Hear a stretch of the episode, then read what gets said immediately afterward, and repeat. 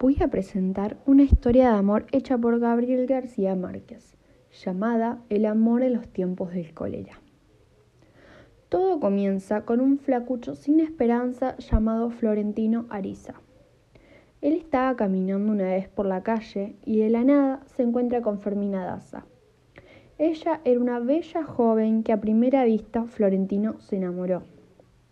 Fermina siempre estaba acompañada de su tía escolástica. Durante mucho tiempo, Florentino esperó a esa chica sentado leyendo poesía frente al parque de la escuela de Fermina. Él no sabía cómo acercarse a ella, así que recurrió a su, a su madre por un consejo. Su madre se dio cuenta que él solo no iba a poder, entonces le dijo que conquiste a su tía. Pasó el tiempo y Florentino logró que la tía de Fermina le pasara las cartas a su amada.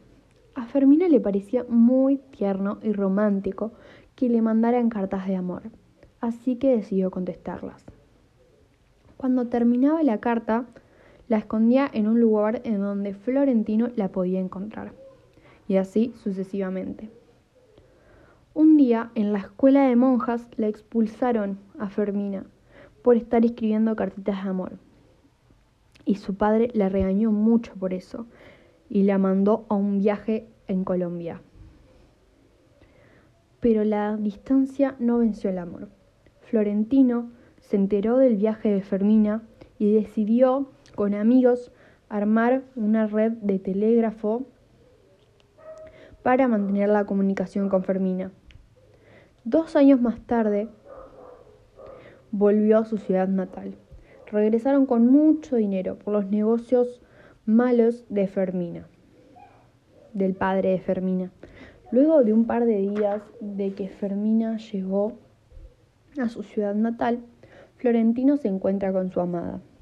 Pero a Fermina le pareció feo Florentino y lo dejó. Florentino quedó con el corazón en mil pedazos. Vamos ahora con la historia del doctor Urbino. El padre del doctor Juvenal murió de cólera. Era un gran médico. Por esas razones, el doctor Juvenal Urbino decidió estudiar medicina.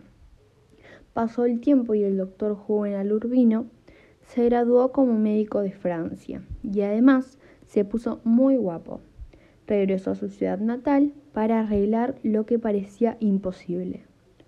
Su ciudad natal no se encontraba en tan buen estado como Francia. Las condiciones de su ciudad natal hacía que se proliferara la cólera.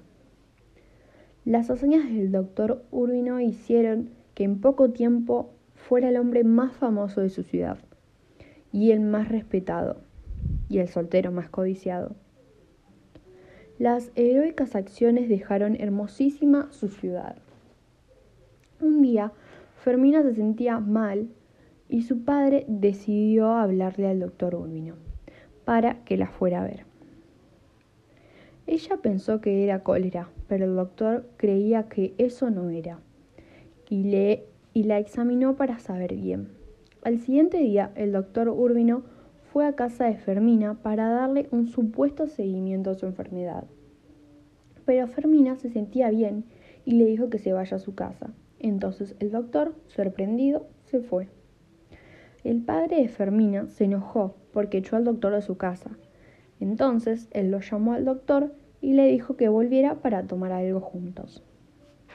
El doctor Urbino hizo un plan para enamorar a Fermina y después pedirle matrimonio. Fermina decidió casarse con el doctor. Mientras tanto, Florentino estaba con cualquier mujer que se le cruzara. Gracias a su tío, Florentino consiguió un trabajo en, en la compañía Flubel del Caribe y con el tiempo consiguió ser presidente y tener mucho dinero. Mucho tiempo después, por un evento muy desafortunado, el doctor Urbino murió. Así fue como Florentino aprovechó y fue tras Fermina. Y después de varios rechazos, Fermina le dijo que sí. Salieron y se fueron de luna de miel. fueron felices para siempre.